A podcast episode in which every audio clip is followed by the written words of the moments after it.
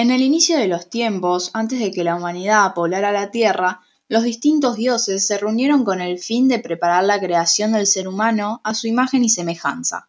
Sin embargo, uno de ellos se dio cuenta de que si los hacían exactamente iguales a ellos, en realidad estarían creando nuevos dioses, con lo que deberían quitarle algo de tal manera que se diferenciaran de ellos. Tras pensarlo detenidamente, otro de los presentes propuso quitarles la felicidad y esconderla en un lugar donde no pudieran encontrarla nunca. Otro de ellos propuso esconderla en el monte más alto, pero se dieron cuenta de que al tener fuerza, la humanidad podría llegar a subir y hallarla.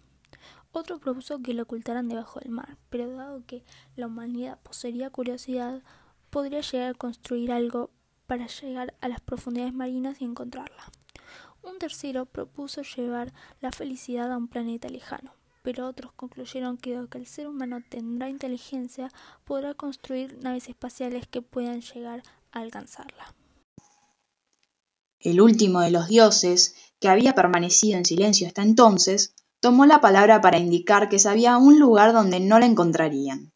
Propuso que escondieran la felicidad dentro del propio ser humano, de tal modo que éste estaría tan ocupado buscando fuera que jamás la hallaría. Estando todos de acuerdo con ello, Así lo hicieron. Este el motivo por el cual el ser humano se pasa la vida buscando la felicidad, sin saber que en realidad está en sí mismo.